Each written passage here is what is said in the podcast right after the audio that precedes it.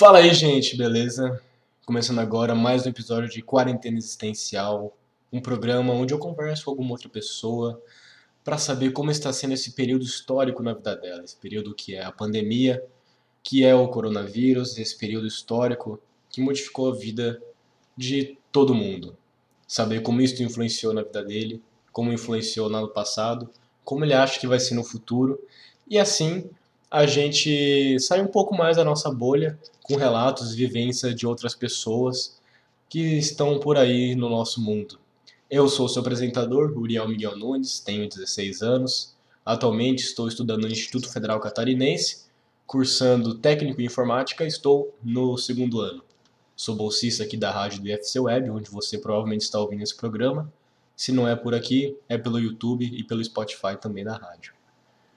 Você pode me conhecer também pelos textos que estão aqui no blog. Logo acima tem alguns textos, a maioria é meu. E eu estou aqui hoje com o. Fala, gente, eu sou o Vitor, tenho 18 anos, sou aqui de São Bernardo do Campo, em São Paulo. Atualmente já sou formado na escola, estou em Gap Year, uh, ano sabático. Quero aplicar para universidades nos Estados Unidos e desde ano passado sou chefe de operações de uma empresa social chamada We Around the World, feita justamente para ajudar que outros jovens brasileiros com baixas condições financeiras possam estudar fora, principalmente nos Estados Unidos. E é isso aí, gente. Vamos começar aqui, mas ao longo do episódio a gente vai conversar sobre isso que você falou, sobre esse seu projeto e alguns outros que você possa estar participando. Preparado? Preparada. Como estava a sua vida antes da quarentena e do corona? Final de 2019, começo de 2020. Como é que você estava em relação aos amigos, família, saúde mental? O que, que você estava fazendo? Cara, eu tava no meu terceiro ano, todo feliz. Uh, meus amigos já focando mais no vestibular, falando, tá, esse ano eu vou fazer vou fazer USP, tentar passar na FGV, fazer economia e no outro ano já vou estar tá, já vou estar tá começando a faculdade, esse que era meu foco. Uh, tava estudando bem mais e aproveitando o terceirão, né? Porque o terceirão é um ano incrível. Que Último eu, infelizmente, ano, né? é, exato. Que eu, infelizmente, não pude não pude aproveitar por causa justamente do corona. Mas tá tudo bem. E em relação aos seus amigos, como é que foi essa época? Como é que você estava em relação de amizades na escola? Cara, eu tava com. Pô, acho que foi um dos melhores anos socialmente falando. Tinha uhum. amizades muito fortes. Uh, eu sempre fui um cara introvertido e, de certa forma, tímido, só que essa foi uma habilidade que eu que eu fui ganhando com o tempo, a habilidade de se comunicar com pessoas, e eu realmente estava crescendo muito. Então, cara, meu ciclo social era muito bom, eu gostava muito dos meus amigos, só que, é, depois da quarentena, acabou que eu fui perdendo um pouco do, da conexão, fui me conectando com outras pessoas. Sim. A quarentena teve muito esse efeito de a gente descobrir quem combina mais com a gente. Aquela frase lá, de verdade eu sei quem são, sabe? Exato. A gente descobrindo mais quem faz sentido. E você disse que atualmente o seu desejo é de aplicar para fora. Mas na época o seu desejo era de ir para USP. Como que isso mudou? Cara, a partir do momento que surgiu, surgiu o Covid, eu comecei a trabalhar, é, trabalhar não, a mexer mais nas redes sociais, né? Porque querendo ou não, o seu tempo fica um pouco mais ocioso com a quarentena, principalmente porque acho que eu fiquei um mês de férias, Uhum. não, não sabiam o que fazer quando todo mundo entrou em quarentena, quando começou o lockdown. E nessa eu vi a oportunidade de estudar fora. E eu falei, cara, tô trancado em casa. Agora que eu tô, agora eu tô com uma oportunidade muito grande de estudar fora. Antes eu tava muito atrelado ao sistema de ensino brasileiro, só que agora que eu tô em casa o dia inteiro, eu tô com muito tempo ocioso. E a escola, e a escola tá quase nada também, né? Minimizou Exato. bastante os estudos. Minimizou muitos estudos, se não anulou os estudos, né? Dependendo, dependendo do mês. Tipo, o primeiro mês eu tava sem nada pra fazer. Uhum. Então acabou que eu falei, mano, eu vou focar eu já tinha, eu tenho que focar para estudar uma faculdade no futuro, não tem como. Então eu falei, mano, eu vou estudar para os Estados Unidos, porque sempre foi meu sonho. Meu sonho sempre foi depois fazer pós nos Estados Unidos, estudar fora realmente. Eu falei, cara, por que, que eu não faço logo bacharelado? Uhum. E aí eu vi que era possível, porque para mim nunca foi, é, para mim não era possível, para mim era um sonho muito distante. É, porque quando pensa em estudar fora nos Estados Unidos, já vem logo a questão, putz, preço é caro, deve ser impossível Exato. passar, complicadíssimo de fazer processo seletivo e todas essas Sim, é. questões que envolvem. Exato. É porque a gente tem poucos ícones que estudam fora. Tipo, pô, pra você ir pra, Har- pra você pra Harvard, tem gente que acha que você tem que ser uma Tabata Amaral da vida. Totalmente Uhum. preparada e totalmente, totalmente evoluída, totalmente, realmente ah, acima da média das pessoas da idade dela. Mas, cara, qualquer pessoa pode estudar fora, querendo ou não. Uhum. Só ter proatividade. E aí eu descobri isso. E aí, seguindo o fluxo do tempo, como é que foi a quarentena em São Paulo? Porque aqui em Brusque parou por bastante tempo, né? Mas tinha ainda algumas coisas que não era tão extremo. A gente ainda podia fazer algumas coisas. Como é que foi a quarentena aí em São Paulo? Certo. ah, aconteceu, se não me engano, no final de março ou no começo de março. Foi mais E pro, é, pra, pro meio, na verdade. É, é, foi pro meio, verdade. Teve lockdown total, né? As escolas fecharam e tudo mais. Só que dava pra, pra ainda sair na rua, dava de boa pra sair na rua com máscara. Tinha alguns horários de toque de recolher, só que também sabe que a lei, a lei muitas vezes não funciona, principalmente no Brasil. Uhum. Então, não era tão, não estava tão rígido assim. Lógico, depois, passou alguns, alguns meses, teve, teve uma época que estava realmente bem rígido. Eu respeitei muito a quarentena, principalmente por causa dos meus pais. Os meus pais já falaram, cara, a gente não vai sair de casa por, por alguns meses. A gente só vai sair para ir para o supermercado.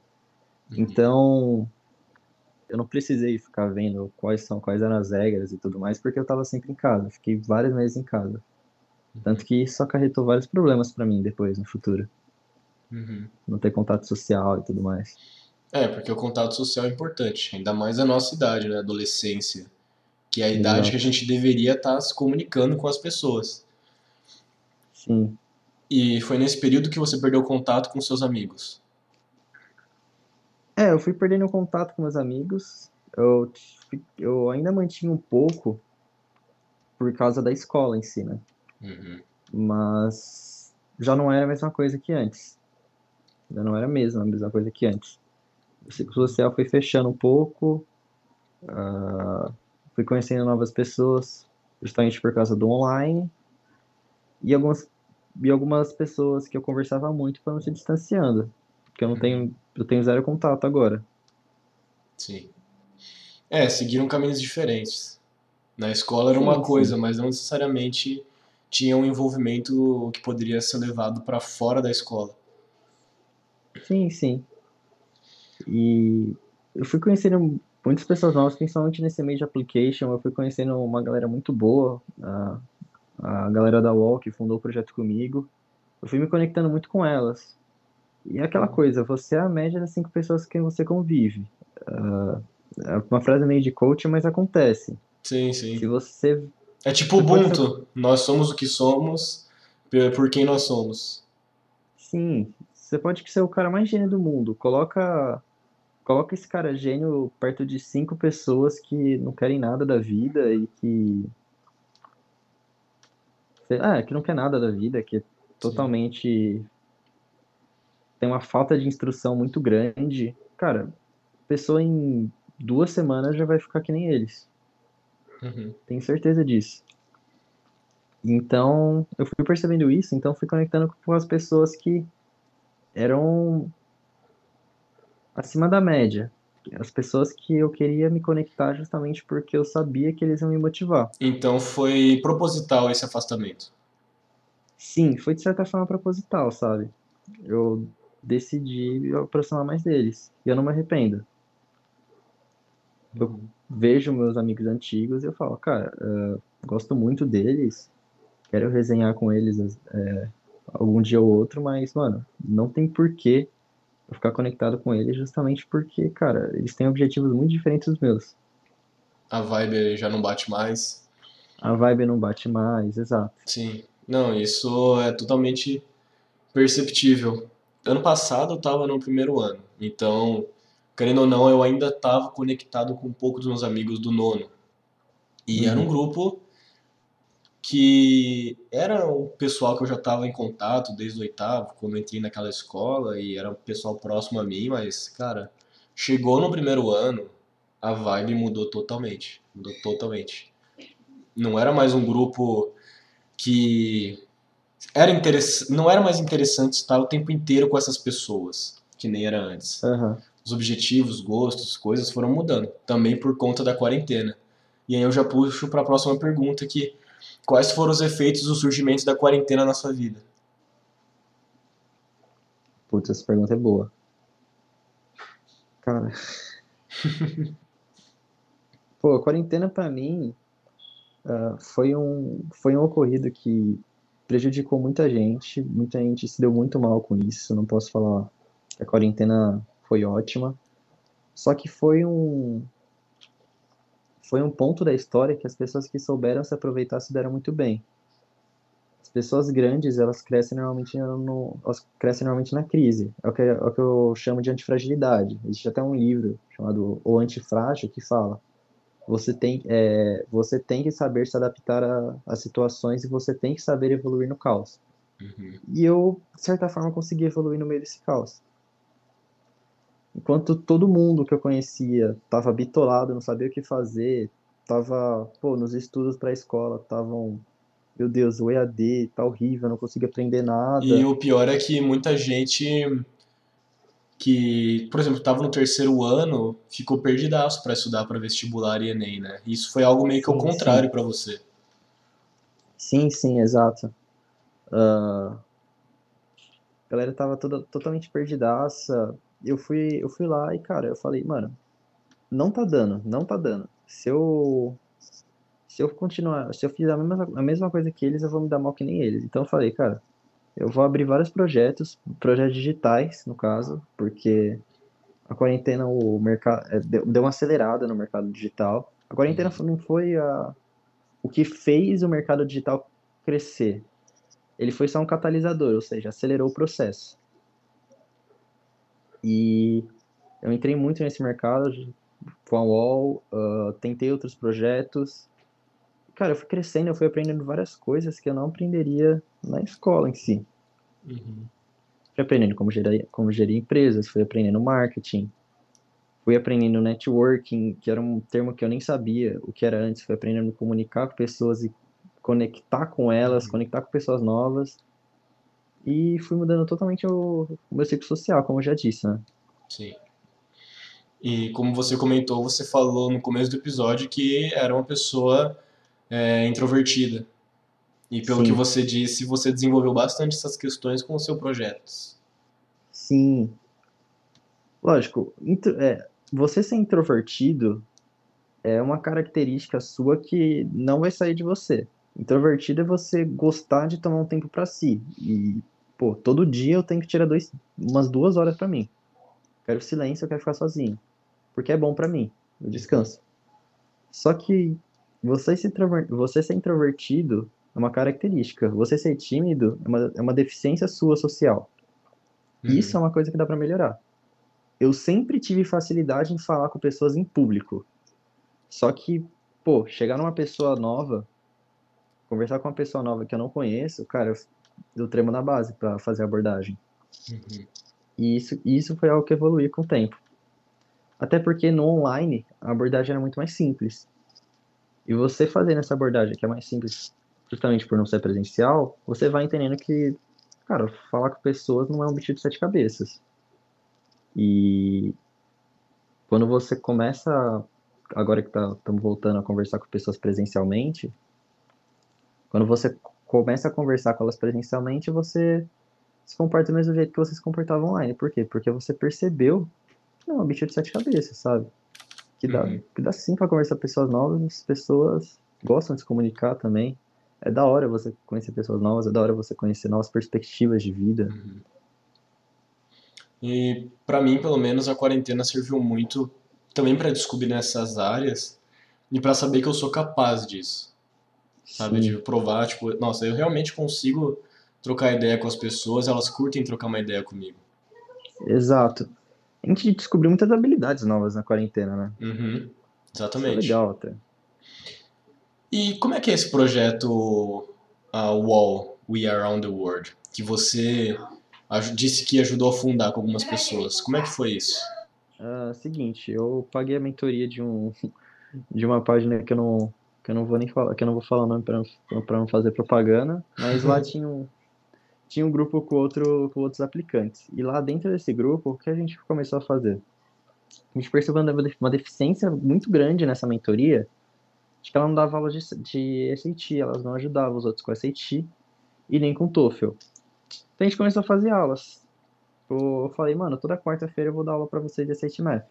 Porque o, o gabaritava todos os simulados de SAT Math. Então eu dava aula e ajudava eles. Aí foi crescendo isso, a galera foi se interessando e pá. E no- ah, eu dava aula de SAT Math, mas o Juan, por exemplo, que é um dos membros, dava aula de SAT Writing.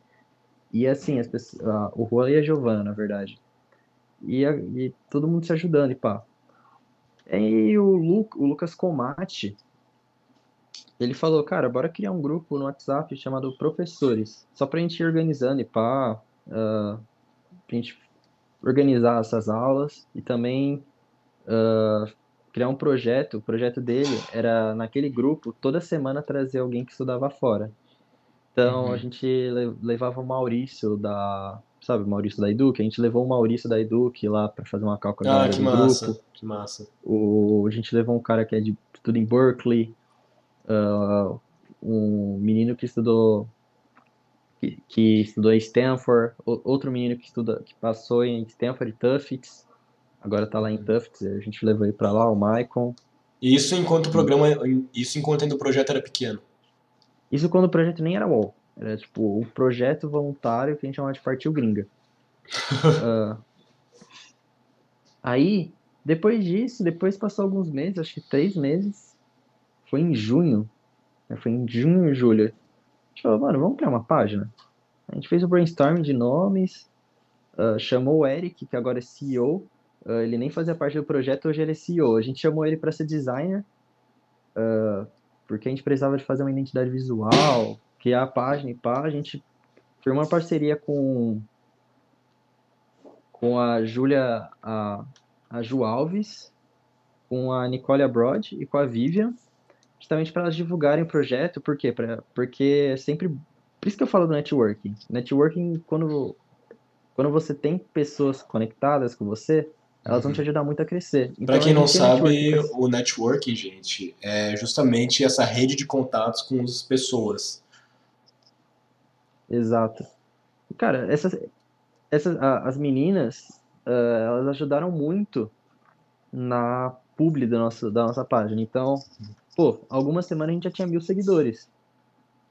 Uma página sem, par- sem parceria, uma página sem, sem outras pessoas com muito seguidor para ajudar, cara, ela demora muito para crescer. A não ser que ela bombe algum post, ela tenha a sorte de bombar algum post, ela vai demorar muito para crescer. Sim. Então a gente criou essas parcerias e firmou a página. A gente falou, mano, vamos criar uma página, vai ser um projeto voluntário para ajudar outras pessoas com application, mostrando sete, sete perspectivas sobre application. A gente tinha sete, a gente é- eram oito integrantes, só que o Eric ficava de fora dos stories. Aí o, o Nicolas saiu e o Eric entrou nos stories. Mas enfim, eram sete pessoas, cada um um dia da semana. E as oito sobre- e essas sete perspectivas eram cada um na sua área ou vocês falando sobre os processos de vocês? todo mundo falando do processo, todo mundo, na verdade, tinha liberdade de falar o que quisesse. Por exemplo, o Nicolas, que era membro, ele era poliglota, ele gostava de fazer alguns stories falando sobre como que ele aprendeu vários idiomas e tudo mais. Uhum. E a gente queria mostrar, além de, além de trazer conhecimentos, mostrar a realidade. Porque, cara, eu, a maioria do- dos famosos de application, eles ficam falando uma, eles ficam falando de uma realidade muito distorcida e fantasiosa. Ficar falando que ah, application é só, só com esforço você consegue. Ah, os Estados Unidos é perfeito. Uh, spoiler, não é. É. Ah, processo, processo é totalmente justo. Spoiler, também não é. Nenhum processo uhum. é justo. E a gente queria mostrar essa realidade. Foi um projeto voluntário. Depois disso, agora, a gente deixou de ser um projeto voluntário, por quê? Porque a partir do momento que você é um, projeto voluntário, você não tem tanto crescimento. A gente deixou de ser para ser uma empresa social, ou seja, uma empresa que visa o impacto social ao mesmo tempo que, que tem lucro. Uhum. Então, a gente, não, a gente não quer ser uma empresa 100% focada no lucro, mas... E o lucro volta para a empresa depois. Exato. Uhum. A gente não quer ser uma empresa só focada no lucro, a gente também não quer ser uma empresa só focada no impacto social. Por quê? Porque eu quero viver disso. Eu quero viver disso para eu ter mais liber... não é liberdade, para eu ter mais, é, para ter liberdade de poder trabalhar mais nessa empresa, né? Porque já, assim, já que a empresa é meu ganha-pão, por que, que eu sairia dela? Então eu vou ter mais mas um maior incentivo para continuar nessa empresa e ajudar mais pessoas. Porque, Sim. cara, ajudar, ajudar essas pessoas não tem preço. Uhum. Então, bom, é isso, basicamente. E é um projeto incrível. E você falou junho, julho. Isso é do ano passado ou desse ano que vocês começaram a pegar firme mesmo? Então, o projeto já está rodando há um tempo. Já, faz um ano já. Uhum. E desde então cresceu muito. Todas essas mudanças. Sim. E você tinha essa perspectiva de que ia se tornar o que é hoje, lá atrás? Cara, não. Eu sempre falei, cara, isso pode ficar grande, porque tem pouco concorrente. Na época que a gente criou a página, eu juro para você, não tinha não tinha essa esse alvoroço de página de intercâmbio. Tem muita página de intercâmbio hoje em dia. Tá que nem uhum. podcast, sabe? Nasceu o Flow, nasceu todo mundo. Uhum a gente é tipo pá, sabe? Tem, tem, tem umas páginas aí que eu vou falar que é o Flow, que nasceu primeiro, a gente é tipo pá, que pegou bem no ponto no ponto que tava crescendo isso. Uhum. Aí os outros é essas, esses cometa podcast e tudo mais. Não desmerecendo, mas dizendo que eles não pegaram eles não pegaram o mesmo oceano azul que a gente pegou. Sim, não foi tão difícil, não foi tão complicado assim quanto foi pro pessoal do começo. Exato, a gente pegou o timing exato. Uhum. E você disse que você gabaritava matemática nas provas. E você também disse que queria mostrar um pouco sobre a realidade. Não é tão justo e também não é mil maravilhas. O que te fez tirar esse gap year?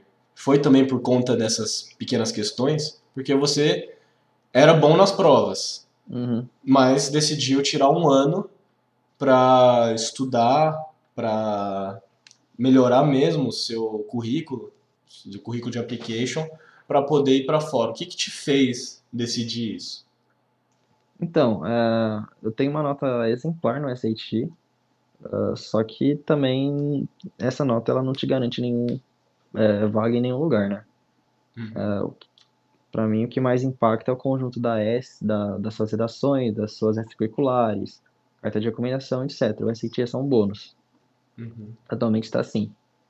O que aconteceu foi que eu apliquei para diversas faculdades e eu não passei em nenhuma. Só que eu falei, mano, eu não vou desistir, velho. Eu já tô aqui, eu não vou desistir, eu não vou ficar.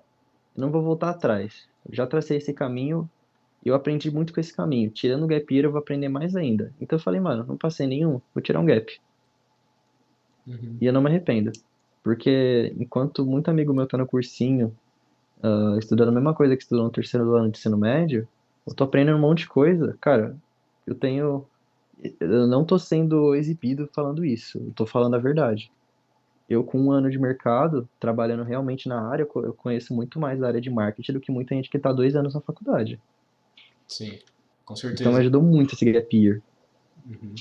Isso até para você se desenvolver em áreas que talvez você não fosse desenvolver antes e que você pode seguir depois Exato. além da faculdade. Cara, eu quero fazer business e marketing hoje em dia. Sabe o que eu queria fazer antes? Eu hum. queria fazer engenharia e depois eu fui pra economia. Meu Deus. Mano, é, depois é muito diferente. Mas eu imagino que você tenha decidido engenharia, engenharia por questão de influência. que nem a maioria, né? Aham, uhum, porque assim, para 100 engenheiros, um segue a profissão.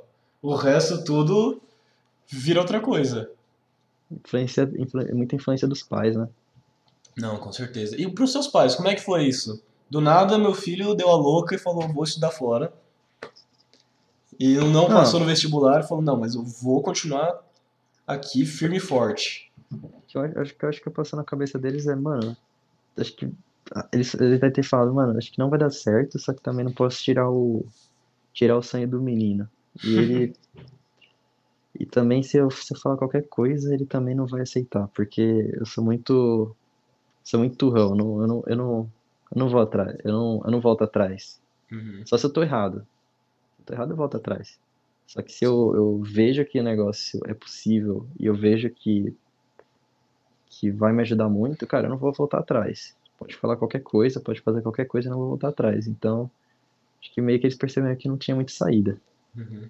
E aí, numa hora e dessa, é melhor apoiar mesmo o filho, porque uhum. tendo o apoio. Sim, exato.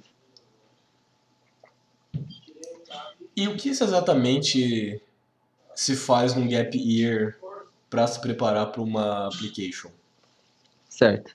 Na, na sua application, você faz você faz várias coisas que você envia para a faculdade. É como se você trabalhasse quatro anos para montar um currículo. É literalmente isso. Você trabalha quatro anos para montar um currículo como se fosse para uma empresa. Por quê? Porque eles fazem um processo que é muito parecido com a empresa em si. Para você entrar numa empresa, você precisa se vender para essa empresa. Uhum. Cara, tudo, tudo na, na nossa vida é vendas. Você está vendendo um produto, você está se vendendo, tudo é vendas. Então, para você se vender para a faculdade, o que, que eles pedem? Eles vão pedir o seu histórico escolar, suas notas no ensino médio e tudo mais, o seu SAT, que é mais ou menos o Enem deles, só que não tem nada a ver com o Enem, é só um teste padronizado para medir o que eu considero, eu considero que eles medem um pouco seu QI só para ver se você tem habilidades cognitivas para tancar a faculdade academicamente. É basicamente isso. Uhum. Uh, algumas redações que você vai ter que escrever. Uma redação de 650, 650 palavras contando alguma história sua que mostra um traço da sua personalidade. Uh, fazer redações falando por que, que você quer estudar na faculdade em si. Tem várias redações que você faz. Você escreve essas redações, você escreve suas extracurriculares, você vai, você vai escrever as extracurriculares que você fez, ou seja, as atividades que você fez fora do currículo Escolar, normal da escola. Acadêmico. Exato. E tem as cartas de recomendação dos seus professores, do seu coordenador e, sei lá, do seu professor de artes, do seu chefe, se trabalha numa empresa, do seu amigo, tem várias coisas. E posso ter esquecido de alguma. Mas, enfim, a questão do gap year é que muita gente não se prepara forma certa para a faculdade. Não, não tem as extracurriculares. Normalmente é isso. A pessoa não tem extracurriculares. E você tinha ou também não? Quando você percebeu que queria fazer isso, começou a correr atrás? Cara, eu tinha extracurriculares decentes, sabe? Mas nada que me colocasse na faculdade. Principalmente porque a aluna internacional que precisa de bolsa realmente precisa ter algo a mais. Uhum. Agora sim, com o Gap Year, pô, eu fiz tanto projeto que eu falo, eu tenho orgulho das minhas extras. Então, gap year é basicamente para você escrever suas, é para você fazer suas extras curriculares. Por quê? Porque, mano, você vai ter todo vai ter o ano inteiro sem escola, sem nada, tempo para você fazer o que você quiser, para você fazer seus projetos, para você se conhecer, para fazer tudo. Então, nesse gap year você faz as suas extras, você escreve as suas extras, que são as redações, você vai aprender muito mais sobre si mesmo, então vai ser muito mais fácil escrever as essays. Uhum. E também você você pode fazer o SAT de novo. Muita gente vai mal no SAT no terceiro ano de ensino médio e a pessoa pode fazer o SAT de novo no Gap Year. Uhum. TOEFL também, esse teste de proficiência de inglês. Uhum. Então, base... esse, é o... esse é o maior motivo pelo qual as pessoas tiram Gap Year, principalmente no Brasil. E muita gente tira Gap Year e depois passa numa faculdade. Posso dar um, um milhão de exemplos. Uhum. O Maurício é. uh, tirou gap year, passou, aí o O Leonardo Dias passou na NYU, tá lá em Abu Dhabi. Foi, por causa, foi com Gap Year. Uh, o Felipe também da Edu, que ele passou na USF, só que ele vai tirar outra porque acho que ele quer Babson. Cara, gap, e, então tem muita gente que tira Gap Year e depois, só depois passa na faculdade. Tem gente que tira um, dois anos, né? Exato. A Jaque do, da nossa página tirou seis. Seis anos de Gap Year. Tirou seis anos de Gap Year. Mas aí já entra outras, outras questões. Seis anos, Entra mas outras questões. Ela nem nesse sabia meio- do processo. sim. Foi muito legal, porque ela virou, ela fez au pair, que é você ir lá nos Estados Unidos, Uhum. ficar sendo, ficar traba eh, trabalhando, cuidando de bebês. Ela fez au pair, ela, traba ela fez um curso técnico aqui por dois anos, ela fez várias coisas. Aí, acho que ano passado ela descobriu o processo, ela falou, mano, eu vou aplicar. E, cara, ela é uma inspiração, porque muita gente fala, ai, eu, eu não tenho nenhuma extracurricular, o que que eu faço? Ai, meu Deus, já faz três anos que eu saí da escola, será que eu consigo? Cara, dá, porque se a Jaque conseguiu, depois de cinco anos de gap year, cara, dá. Uhum. Então, pra essa, pra essa garota foi um ano assim que ela precisou pra se preparar. Sim. E Também pra... pode usar esse gap year pra se trabalhar, Pode né? falar. Uhum. Crescer profissionalmente, pá. Tem muita coisa, na verdade, pra fazer. É um ano que você pode fazer o que quiser. Sim. É, aqui a gente só tá falando do contexto da application porque é algo que diz respeito Uhum. a você, né? Exato. E como é que foi depois que você não passou nas faculdades e se viu pensando, eu coordeno um grupo que fala sobre passar em faculdade lá fora? Cara, eu olhei pra tela, comecei a rir, falei, "Ai, que merda. Desculpa. Ah, deu. Não, isso é de boa, pode falar. Beleza. Falei, ah, mano, não passei nenhuma. Comecei a rir. Eu falei, tá, de boa. Depois eu vou aplicar de novo. Eu falei, mano, vou, vou pegar, vou pegar essa minha situação e falar, eu vou gravar no Stories, ó, não passei nenhuma faculdade, só que eu, não, eu ainda não vou desistir, porque eu posso fazer isso, isso, isso. E eu falei, mano, que bom que eu não passei agora. Agora eu vou sem inspiração, porque eu vou tirar o gap year e passar na faculdade. E se eu não passar, eu tiro outro gap year. E eu viro mais inspiração ainda. Eu tirei dois gap years e aí eu passei na faculdade. Sim. Eu falei, mano, então tá de boa. Porque meu pro, o- eu nunca quis ser o cara que fala sobre application sendo o guruzão. Eu sempre quis ser o cara que tá mostrando minhas experiências. Então, pra mim, não, não deu muito esse negócio de, ah, eu ensino um negócio que eu nem consegui. Sabe? Foi mais uma caminhada.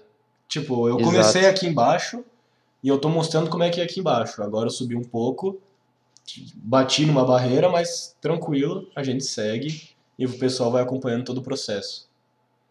Exato, exato. É, e essa questão quando você diz de gap year, é, não tá vinculado à escola, eu acho que muita gente pensa de que é uma época para relaxar, mas é totalmente o contrário, né? É totalmente estar focado e nisso se lembrar de que tem que estar fazendo alguma coisa nesse tempo que você que você tá fora do mercado, seja de escola, faculdade. Porque quando, quando se pensa, tirou um ano, dois anos de gap year, tu, tu pensa, não, foi tranquilo, dois anos de boa do cara lá. Mas não, são dois anos fortes, assim. Porrada. pro Exato. E depois, como é que você se sentiu vendo? Tá, agora eu tenho um ano em branco pra começar sem escola, sem nada. Como é que foi ter um ano sem escola, assim? Uma maravilha. Eu, eu acordo, acordo a hora que eu quiser, durmo a hora que eu quiser e faço o que eu amo. Muito bom. Então foi só, só lucro essa questão. Exato. Eu acabo tendo a mesma carga horária de, sei lá, 10 horas por dia. A diferença é que eu escolho a carga, eu escolho quando começar e quando terminar. Uhum. E eu faço sempre o que eu gosto. Então, cara, é muito bom. Até porque tem gente que precisa planejar o gap year. Eu não precisei planejar, porque já estava planejado desde, desde cedo. Desde cedo eu já sabia que se desse errado, ah, eu ia focar na wall. E foi o que aconteceu. E, mas você também tem outros projetos? Atualmente, atualmente não. Eu tentei fundar vários projetos, só que deu, só que deram errados. Eu tentei virar gestor de tráfego. Gestor de tráfego é basicamente o cara que usa a plataforma do Facebook para para fazer anúncios. Uhum. Só que não virou. Eu não gostei também, então desisti. Depois eu fui esse ano, esse ano eu fui tentar criar uma empresa que trabalha com questão do marketing nas redes sociais, é, fazer isso para os Estados Unidos, só que também não deu certo, a gente, uh, sei lá, não teve muito ânimo, não conseguiu prospectar cliente, deu errado. Uhum. Uh, fora isso, também não teve nenhum projeto. Mas hoje eu estou trabalhando, eu, eu faço freelance, é, basicamente alguns trabalhos avulsos, né? De copywriting. Copywriting é você fazer uma escrita persuasiva para, sei lá, você quer criar um site. Eu faço uma escrita justamente direcionada a vendas. Uh, eu faço também os anúncios direcionados a vendas. Eu faço isso como trabalho avulso. Uhum. Também eu trabalho com eu trabalho com o YouTube, otimizando a ferramenta de pesquisa. Então eu consigo aumentar as visualizações de um vídeo no YouTube. Eu pego o vídeo, eu otimizo ele e ele vai ter muito mais visualização do que ele teria. Aí eu trabalho com isso atualmente. Isso também é freelance? Isso aí não é, não, não é freelance, é serviço mesmo, como se fosse empregado mesmo. Uhum. Entendi. É, isso tudo conta como, conta como extracurricular? Sim, tudo que você faz fora da escola conta como extracurricular. Basicamente, Sim. tudo que você faz agora, né? Exato. tudo que. Não é nem fora da escola, é fora do currículo, né? Então, tipo, sei lá, tudo que esteja fora do, do que todo mundo da sua sala faz. Uhum. Interessante. Agora, voltando um pouco no tempo, né, que a gente comentou muito sobre esse processo. Você uhum. falou que por estar em casa desenvolveu alguns tipos de problema. Tudo bem falar sobre isso? Sobre isso? De boa, muito de boa. E como é que foi? O que, que, que aconteceu? Certo, eu não lembro o mês específico, acho que foi agosto. Uh, eu tava estudando muito, mas muito, mas muito mesmo. Eu tava, eu comecei a ter, passar pelas fases do burnout. Então, comecei a ficar muito mais uh, bravo, muito mais fácil. Comecei a ter um pouco de transtorno de bipolaridade. Uh, comecei a minha mente começou a pensar que eu tinha que focar muito mais nos meus projetos profissionais do que cuidar de mim mesmo pessoalmente. Falava, ah, deixa para depois. Aí começou, começou a passar as fases, comecei a falar, mano, dane-se, não quero conversar com ninguém, vou focar no meu e é isso. Uhum. E aí foi passando essas, foi passando isso. Aí chegou um dia, eu, eu acordei, acordei muito mal. Acordei com um calafrio o corpo inteiro, que eu não conseguia tirar esse calafrio, minha perna tremendo pra caramba, eu, minha mente a milhão. Eu tava assistindo, eu tava assistindo um filme do Eminem, uh, acho que é 8 Mile, e do nada eu parei, eu fiquei olhando pro teto, e falei, aí eu mandei mensagem pro meu irmão, Vini, eu quero, tô com Vini, tô com um grande problema, tô com vontade de me matar. Tava, tava horrível. Uhum. O que que aconteceu? É uma sensação horrível, e ela, e ela fica atrelada, e ela se torna atrelada ao suicídio. E toda vez que eu tenho essa sensação, ela atrela o suicídio, é horrível. Você ainda tem esse, essas sensações? Não. O que acontece é que eu, quer dizer, eu teoricamente tomo remédio, eu tenho o meu neurologista, ele receitou alguns remédios, eu fui um psicólogo também. Esses remédios eram justamente para evitar essas sensações e fazer que eu não sentisse isso mais. E aí tem um remédio da manhã que quando eu ficava sem tomar por uns dois dias, dava essa sensação de novo, mas totalmente controlável, não era que nem, que nem antes, tava horrível. Uhum. Eu fiquei três dias meio que vegetando, mais ou menos, eu não consegui fazer nada. Uhum. Só que hoje eu, não, hoje eu parei de tomar e tá bem de boa. Não, não fiquei viciado nos remédios nem nada, até porque é uma grande mentira, remédio pra cabeça não te vicia, só se for tarja preta, mas não é não era. Tipo, normalmente eles vão te aceitar tarja vermelha. Tarja. É, tarja vermelha. Até porque tarja então, preta é quase proibido, porque é muito forte. Exato, exato. Tarja preta te vicia, tarja vermelha, mano. Tranquilo. Só toma o negócio uh, e tá tudo bem, sabe? Uhum. O que acontece? Esses remédios servem como muleta, né? Não vai ser a cura, mas vai te ajudando aos poucos enquanto você vai encontrando a solução do problema. Você vai usando isso como muleta. É como se como se você estivesse com a perna quebrada. Exatamente. Porque essa, essa sensações que veio a você, você falou da, da síndrome de burnout. Você Aham. não acha que tem muito a ver por você estar 100% focado naquilo e se desgastando mentalmente, fisicamente? Foi exatamente isso. Eu não fazia exercício físico, eu não interagia com outras pessoas e ao mesmo tempo eu tava gastando muito minha mente. Pô, eu acordava que 7 horas da manhã e não parava até 9 horas. Uhum. Tanto que hoje eu tenho uma rotina muito mais clean e muito mais produtiva. Eu, em 8 horas faço o que eu fazia em 16. Então, cara, é, tem gente que fica falando, ah, eu tenho que estudar muito, ou a pessoa fica se vangloriando, eu estudei por 12 horas. Eu falo, tá, mas foi produtivo? Porque ser produtivo é uma coisa, trabalhar muito é outra. Se você Uhum. trabalha, tá trabalhando muito e não sendo produtivo, cara, você tá fazendo algo errado. Muda isso. Antes você trabalha menos tempo, estude, estude menos tempo do que muito tempo e não ser produtivo. Não Exato, vale a pena o tempo que você perdeu ali. exatamente. E isso é algo interessante. Eu tive um episódio de quarentena existencial que eu gravei com o Vitor Dubé, não sei se você conhece, Acho que que foi para a UPenn esse ano Tá, no eu, application. eu acho que, eu acho que conheço. Sim. E que ele também comentou sobre isso, de que uma da parte do processo dele de application foi, foi focar 100% nisso e acabou desgastando muito ele, sabe? Não, você surta. Uhum. Mas é em E application. Tipo, todo mundo, na quarentena, você vê, pergunta pra qualquer psicólogo, todo mundo vai falar, cara, teve muito isso. Uhum. Só que a mídia não contou. isso, você quer dizer isso em relação a, aos estudos e ir pra fora ou isso em relação às pessoas mesmo? Muita gente. Pessoas, pessoa que trabalha, pessoa tá no mercado de trabalho, pessoa que tá no ensino médio seguindo o caminho padrão, galera, muita gente surtou. Uhum. A gente não vê na mídia. Mas isso acontece. Acontece. E como é que foi pra você sair disso?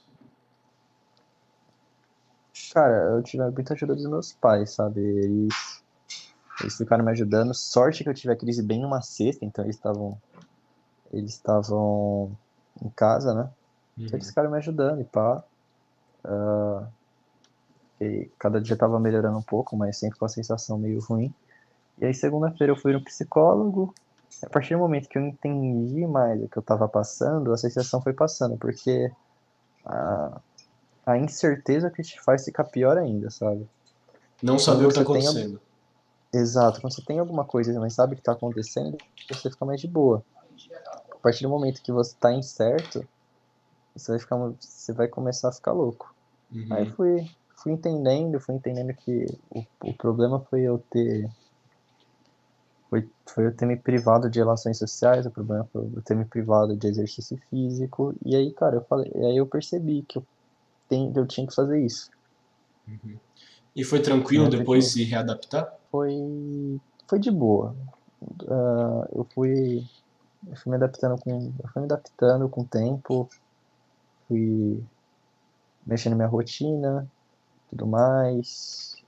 Perce- tinha, eu também tinha esse senso de urgência? A part- e a partir do momento que você tem um senso de urgência, ah, fica muito mais fácil você criar novos hábitos, né? Uhum. Então, é, eu fui adaptando e foi bem de boa até, pra te falar a verdade. Ah, isso é bom, porque tem gente que afunda e não consegue sair mais. Sim. E que outras coisas você acabou descobrindo que gosta durante a quarentena? Você acabou adquirindo algum outro hobby? Pior que, pior que não. Hobby, hobby, hobby mesmo, não. Eu. É. Só essa questão de, de trabalhar mesmo, que eu nunca trabalhei na minha vida e na quarentena eu tive essa oportunidade. Uhum. É, sociais. Mas de qualquer Então, forma, isso te desenvolveu para as outras áreas da, da vida. Com Então, certeza. é Ah, importante. mentira, eu comecei a jogar tênis, na verdade. Uhum. Mas tênis só, só por diversão. Só por diversão.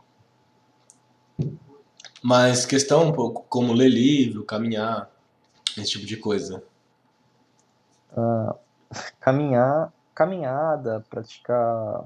É, a, cami- a caminhada, na verdade. Caminhada e academia eu comecei a fazer justamente depois do burnout, que eu percebi que eu precisava. Uhum. mas não foi culpa da quarentena, né? Quer dizer, a quarentena foi uma das culpadas, mas a maior culpada fui eu mesmo. O maior culpado fui eu. Sim. Mas por reflexo da, do que você estava fazendo em relação à quarentena também. Exato. Não, não posso culpar terceiros. Uhum. E como é que está a sua vida agora? Pensando nesse mais de um ano e meio que já se passou, como é que você se vê hoje em dia? Cara, eu acho minha vida, eu acho minha vida perfeita. De verdade. Uh, lógico, perfeita não, porque dá pra melhorar. Vamos dizer ótima. Uhum. Conheço, conheço muita gente muito da hora e além de, além de ser parceiro e pá, eles conhecem muito, uh, uma galera muito influente no, no, mer no, mercado digital, que eu trabalho muito no mercado digital, né?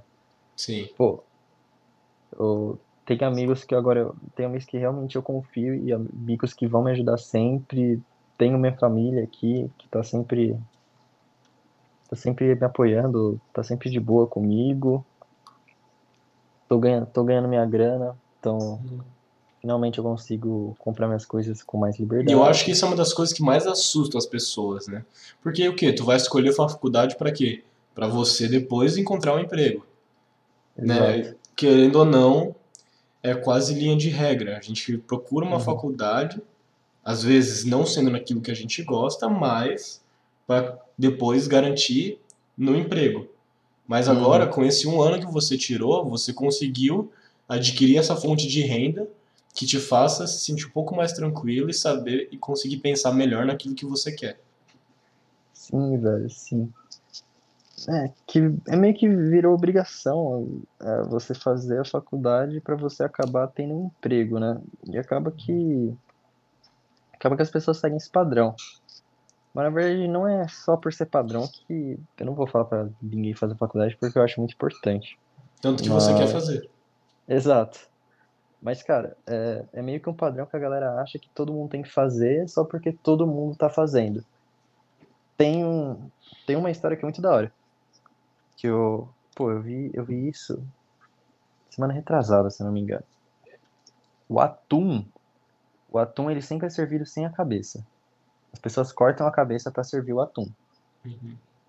Só que não tem sentido lógico cortar a cabeça. O que acontece? As pessoas cortam a cabeça do atum porque viu outra pessoa cortando a cabeça, cortando a cabeça do atum e servindo sem a cabeça. E aí foram pesquisando, foram pesquisando qual era o sentido disso. Eles descobriram que a primeira pessoa que, que cortou a cabeça do atum cortou só para caber numa caixa. Não tinha nada a ver com culinária nem nada as pessoas agora cortam a cabeça da atum sem nenhum sentido, uhum. sabe? Só por padrão. Isso se encaixa em muitas coisas na vida. Por exemplo, faculdade. Cara, não é todo mundo que precisa fazer faculdade. Eu, eu recomendo a maioria fazer, mas não é todo mundo que precisa fazer faculdade. Tanto se você quisesse seguir agora a tua vida sem fazer, também tinha um direcionamento. Exato. Pô, tem um amigo que tem uma empresa. Ele é mais novo que eu e tem, um, tem uma empresa que fatura um milhão por ano, mano. Ridículo. E, pô, sem faculdade, mas ele ainda quer fazer faculdade. Por quê? Porque, cara, a faculdade é um negócio legal, porque você você conhece novas pessoas e você aprende muito. O que o meu pai comenta muito em faculdade é a questão do network também. Exato. Em faculdade você vai ter um network específico para aquilo que você precisa. Uhum. Ou seja, isso vai te ajudar a te impulsionar de diversas formas. Porque se você já conheceu muita gente foda, não estando numa faculdade, imagina uma faculdade voltada para esse tipo de gente foda que você quer. Exatamente, velho. Principalmente essas faculdades que. Não é nem faculdade, ah, as uni, principalmente universidade. Por quê? Porque a universidade não vai ter só, sei lá, você tá fazendo curso de economia, não vai ter só economista. Vai ter o cara que faz, sei lá, ciências sociais. E você vai poder falar com o cara que faz ciências sociais também. Uhum. E você também vai pegando essa diversidade. Eu, uma coisa que eu prezo muito é diversidade, mano. Eu não quero, eu não, eu não quero uma faculdade para que, que todo mundo é igual. Não quero isso. Eu quero conhecer pessoas novas. Até porque um dos pré-requisitos para você ir para fora é você ter um diferencial. Sim, exato. Tem isso também. Então. E você acha que o ensino acadêmico lá fora é melhor do que aqui?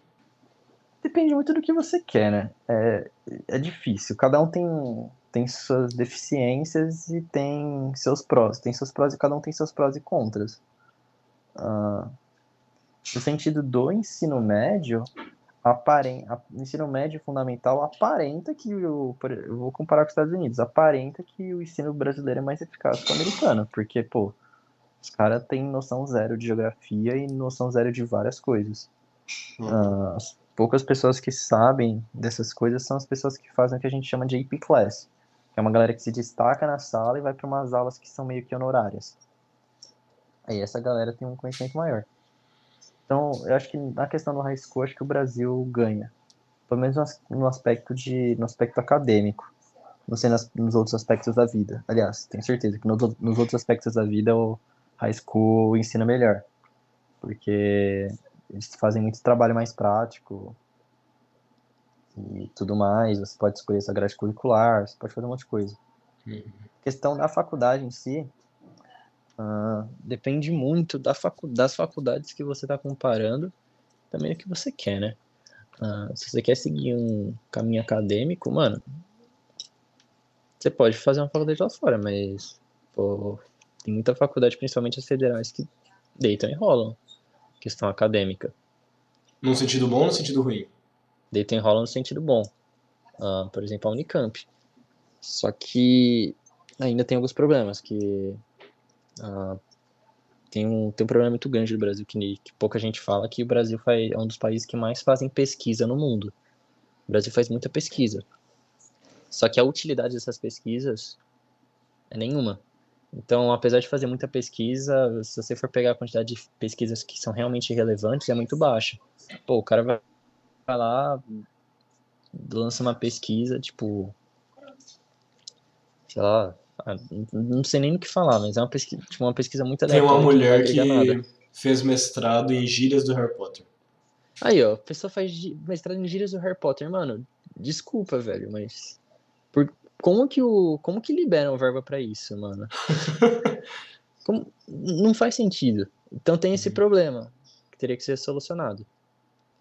Mas ao mesmo tempo, Tipo, aqui no, aqui no Brasil você vai ter um conteúdo muito denso, vai... Cara, tem suas vantagens e desvantagens que você só vai saber entrando em cada, facu... em cada faculdade. Mas um negócio que eu gosto muito dos Estados Unidos é que eles têm lá um, algo chamado Liberal Arts. Liberal Arts, basicamente, é um, é um método que eles criaram para que você possa não ser só um graduado em economia, você ser um graduado uh, em tudo. Você é ser um cara que aprendeu tudo. Então, o que, que eles fazem? Nos primeiros dois anos de faculdade, você não entra lá com o seu curso declarado. Você entra lá. Ah, como que eu posso dizer? Ah, você entra lá sem curso. E você vai estudando várias coisas. Você vai estudando matemática, você vai estudando ciência, você vai estudando história, você vai aprendendo várias coisas que são, que são meio que obrigatórias. Uhum. Depois, no seu terceiro ano, você declara o seu major e aí você foca em alguma coisa. Isso é muito legal porque você cria, você cria seres humanos diversos, você cria seres humanos que têm uma ampla rede de conhecimento. Você não cria um cara que é bitolado que só sabe, sei lá, fazer, o cara faz matemática, óbvio que isso não acontece, mas vamos dizer que acontece. O cara que é bitolado só sabe fazer conta e não sabe não sabe se comunicar nem nada. Uhum. Eles tentam driblar isso. Isso eu gosto muito, até porque, pô, se eu não me engano, 70% dos brasileiros não sabem o que fazer da vida. Então a pessoa vai ter mais dois anos para saber, para descobrir o que quer saber da vida. Se isso tivesse no Brasil, ia ser uma das melhores coisas. Exato. A UFBC, aqui, aqui em São Paulo, está implementando algo parecido. Mas ainda assim não chega perto do que os Estados Unidos faz. É engraçado que a Europa também não faz. É só Estados Unidos e uma faculdade lá no Singapura. Uhum. A maioria das faculdades europeias não fazem isso muito. Mas acho muito interessante. Então, isso também é um dos motivos pelo qual você quer ir lá para fora. Exato. Isso é um dos uhum. motivos. Acho que o maior motivo, na verdade, é a diversidade. Cara, eu vou conhecer gente do Japão, da China, da Índia, da Inglaterra, do Zimbábue, e vou conhecer gente de todo mundo. Uhum. E nada melhor do que. Quero, quero encontrar pessoas novas com novas culturas. Sim. E nada melhor do que estar em constante contato com pessoas diferentes para você abrir, abrir a sua mente. você se tornar uma pessoa com. Uma pessoa diversa, que nem você mesmo falou da diversidade. Sim. Se você ficar em contato sempre com as mesmas pessoas também, você sempre você vai continuar sendo a mesma pessoa. Uhum. Você não vai evoluir. E aí Também. entra de novo naquilo, você é a média das cinco pessoas ao seu redor. Exato, exato. E como é que você acha que vai ser a quarentena quando acabar. Não, ao contrário. Como você acha que vai ser em relação à sociedade quando acabar a quarentena? Sinceramente, eu acho que a gente vai ah, ter, vai ter muitos impactos negativos, principalmente na economia nacional, né? Porque a gente só vai sentir os efeitos da pandemia daqui a alguns anos. Então tem esse problema. Ah, muita gente, muita gente vai quebrar financeiramente, eu tenho certeza disso. Se já é, Mas- se é que já não quebrou. É, exato. Ah, se não quebrou, vai quebrar, só não sabe. O... Só que, saindo um pouco do âmbito econômico, porque eu também não sou estudioso para falar isso, acho que hum, vendo, conhecendo outras pessoas da minha idade, acho que quando liberar a quarentena, por, liberar o, liberar tudo por completo, eu acho que todo mundo vai ficar louco para interações sociais, todo mundo vai ficar louco para para começar a se conectar de novo com pessoas. Todo mundo vai ficar louco pra ir em festa, todo mundo vai ficar louco pra, pra meter o louco, eu tenho certeza disso. E você se coloca Ah. nesse todo mundo? Não, não porque eu não, eu não gosto, justamente porque eu sou introvertido. Tenho certeza que o carnaval desse ano vai ser o carnaval mais louco de todos os tempos. Nossa, o pessoal vai curtir de um jeito que nunca curtiu na vida. Mano, tá com. É que a galera tá com uma demanda reprimida faz um ano pra ter um carnaval.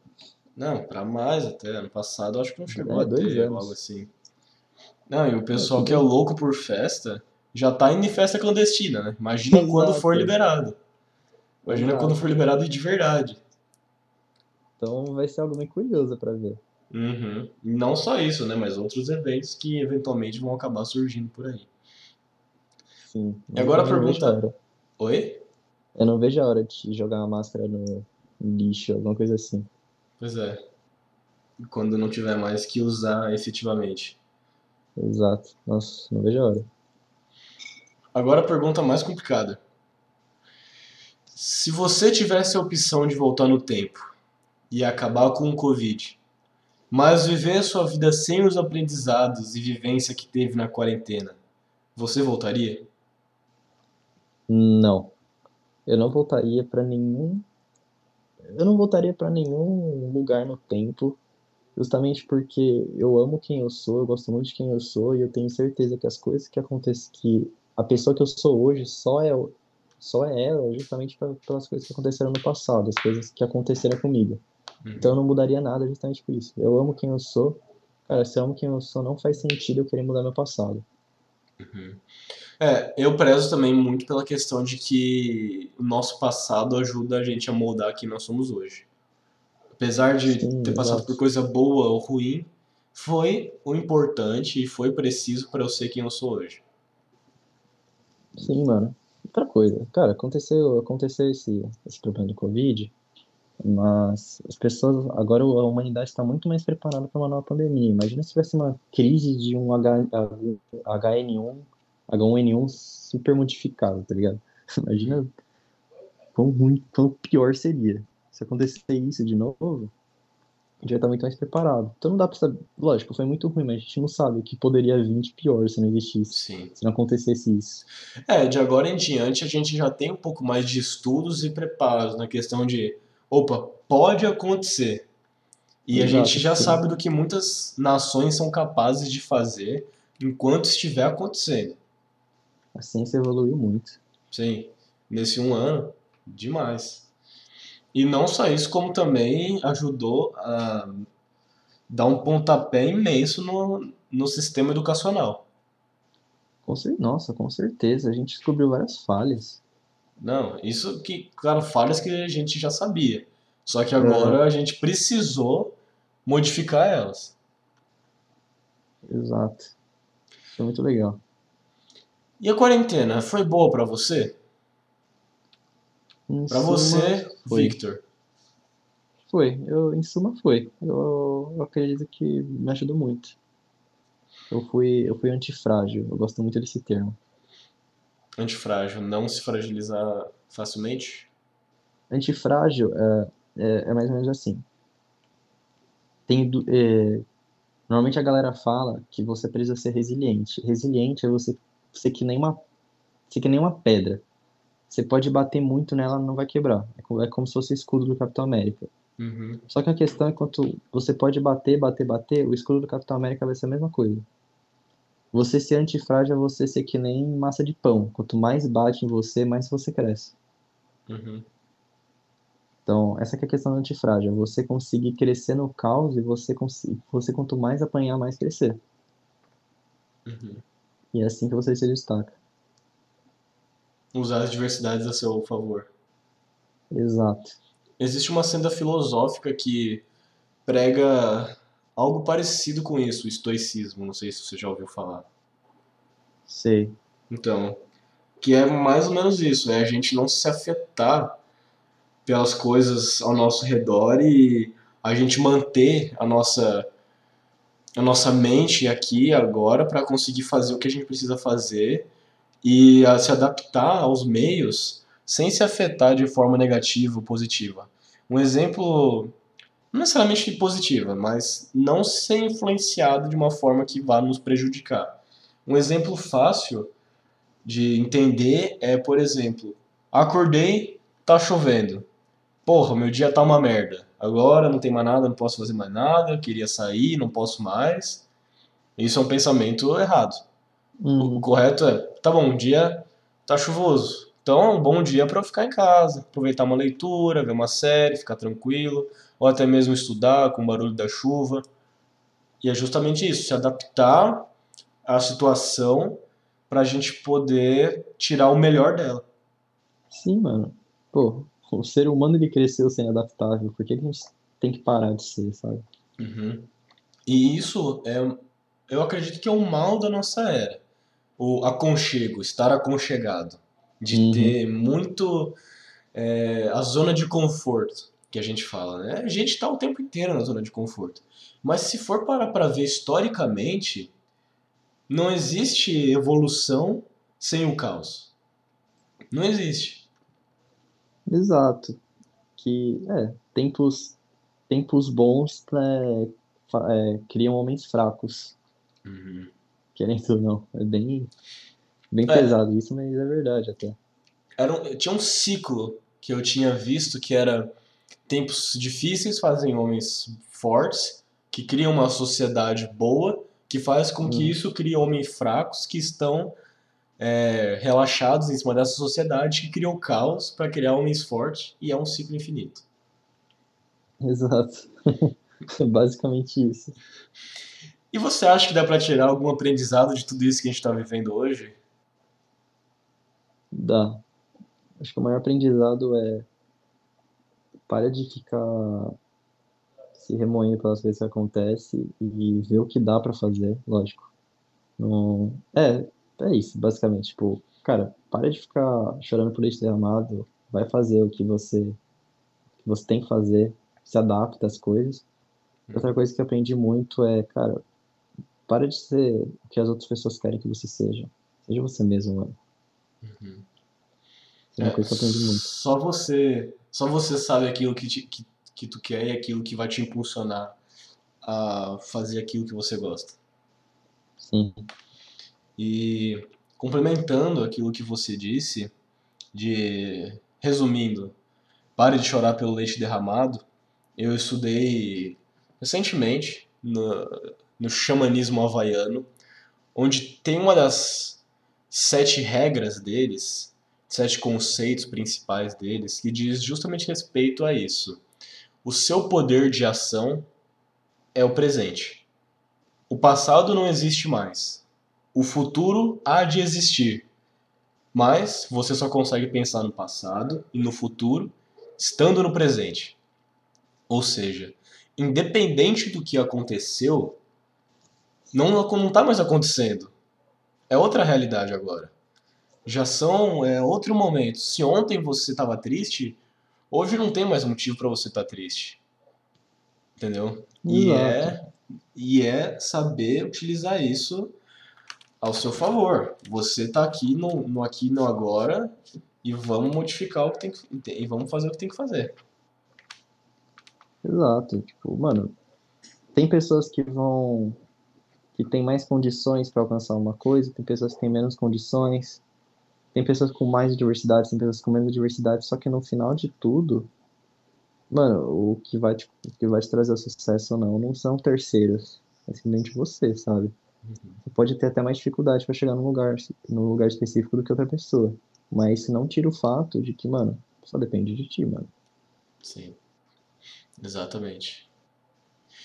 E é desse jeito que a gente encerra o episódio de hoje. Victor, muito obrigado pela sua participação. Obrigado a você. Foi muito incrível. A todos que assistiram, muito obrigado. Semana que vem tem mais. Muito obrigado a todos que estiveram aqui ouvindo esse episódio, porque foi falado muitas coisas incríveis aqui, tanto pela minha parte quanto da parte de Victor. E de novo eu quero agradecer a sua presença. Para a gente combinar isso aqui foi algo muito repentino e eu fico muito feliz que você tenha topado e aceitado a ideia, porque o episódio foi maravilhoso. Tem algo a dizer para encerrar o episódio? Cara, acho que eu já disse muito, não tem muita coisa pra falar, não. Quer divulgar alguma rede social? Cara, só sigam minha página, We Are Around the World, não, We Around World BR, tipo, nós ao redor do mundo BR, Uhum. e, e é isso. Vai lá, gente, segue a página dele, We Are Around the World. Aproveita que tem um monte de conteúdo interessante, manda mensagem para eles caso tenham algumas dúvidas. E é isso aí, não quer divulgar suas redes sociais pessoais também não? Não, não, não precisa não. Prefiro deixar em off. Tranquilo. Gente, tenho que fazer o meu merchan também. Me acompanhe nas minhas redes sociais, o, o Uriel Nunes. E também eu tenho textos aqui no blog do IFC. Acredito que até agora já tenham sido mais de 30 textos publicados aqui. Entre outros que eu não publico, mas que eu tenho feito. Mas pra, para os que eu publiquei, acompanhe aqui no blog, que tem muitos aqui, e eu acabo comentando sobre eles na minha página no Instagram em alguns momentos, divulgo eles lá também, entre outros episódios de Quarentena Existencial. Então, muito obrigado a todos que assistiram até aqui, muito obrigado e até a próxima.